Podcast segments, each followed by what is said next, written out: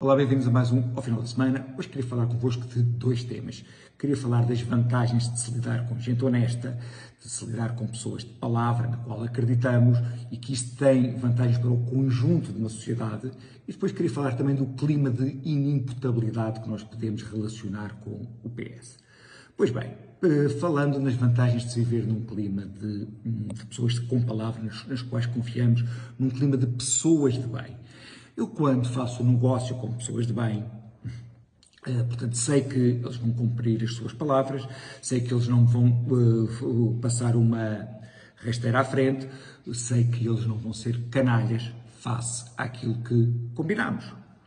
Pois bem, a CEO da TAP fez um contrato com o Estado português em que penso que ela admitiria que o Estado português era uma pessoa de bem, com o qual se podiam fazer contratos e com o qual se podiam combinar coisas.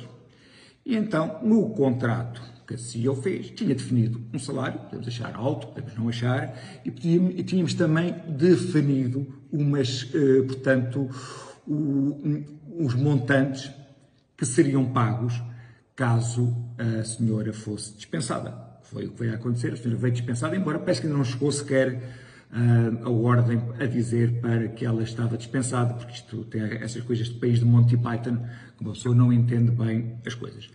Ora bem, o que é que Fernando Medina pretende fazer com a senhora? Pretende alegar justa causa, uh, alegar justa causa dizendo que ela não deveria ter dado indemnização a Alexandra Reis. Pois bem, nós podemos acusar a senhora, de, portanto, a senhora CEO de muita coisa, nomeadamente até se calhar de falta de senso em algumas coisas, quer dizer, substituir a, a frota de Peugeots por BMWs numa empresa em crise não parece coisa de muito senso, e senso é importante a um gestor. Mas neste caso específico, nós não a podemos acusar de ter feito nada. Ora, vejamos, normalmente em termos de governance, acima da CEO, está o chairman, que, digamos, não está no dia a dia da empresa, mas supervisiona aquilo que lá se passa. E, portanto, e a CEO teve acordo do chairman para fazer isso. Ora bem, acima, digamos, do chairman está o acionista, o dono da empresa, e ambos tiveram o acordo do acionista, que neste caso era representado pelo ministro Pedro Nuno Santos, ao princípio se fez despercebido, mas quando se apercebeu que havia uma, uma palavra escrita dele a dizer que sim, teve que admitir que tinha. Portanto, ah, para além disso, a senhora ainda achou por bem contactar um escritório de advogados de renome, que por sinal é do irmão do Presidente da República, que disse que estava tudo certo. Portanto, o que é que foi? O dono, o acionista, disse que estava certo. O, o chairman disse que estava tudo certo. O escritório de advogados disse que estava tudo certo. E agora querem despedir a senhora por ter feito aquilo que todos disseram que estava certo. Ou seja, a mim o que me choca é o clima de chique expertise. Quer dizer, eu dei a minha palavra, mas a minha palavra, se eu conseguir aqui poupar 2 milhões, não vale nada.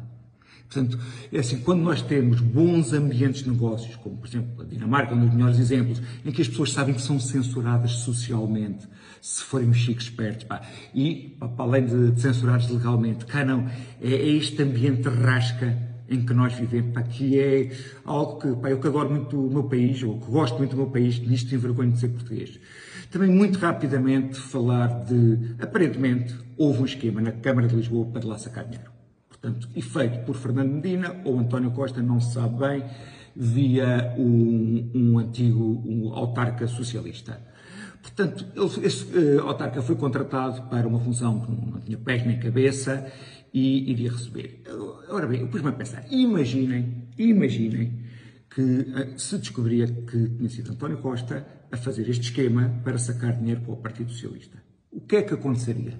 Bem, a resposta é que me assusta. É que a resposta é que não aconteceria nada. Se nós vivemos num estado de inimputabilidade, obviamente que não estou a dizer que aconteceu, estou a dizer se acontecesse uma coisa desse tipo, pá, que num país normal seria o fim do mundo, cá as pessoas iriam ver tudo com indiferença, iam dizer aquelas previstas que ah, são todos iguais, e não sei o que, ia continuar como está. E não, não são todos iguais. Eh, eh, já agora, por exemplo, Trump também dizia que se ele assassinasse uma pessoa na Quinta Avenida, que as pessoas continuariam a gostar dele e a votar nele. Portanto, nós vivemos neste clima de total inimputabilidade. Isso não é uma coisa boa.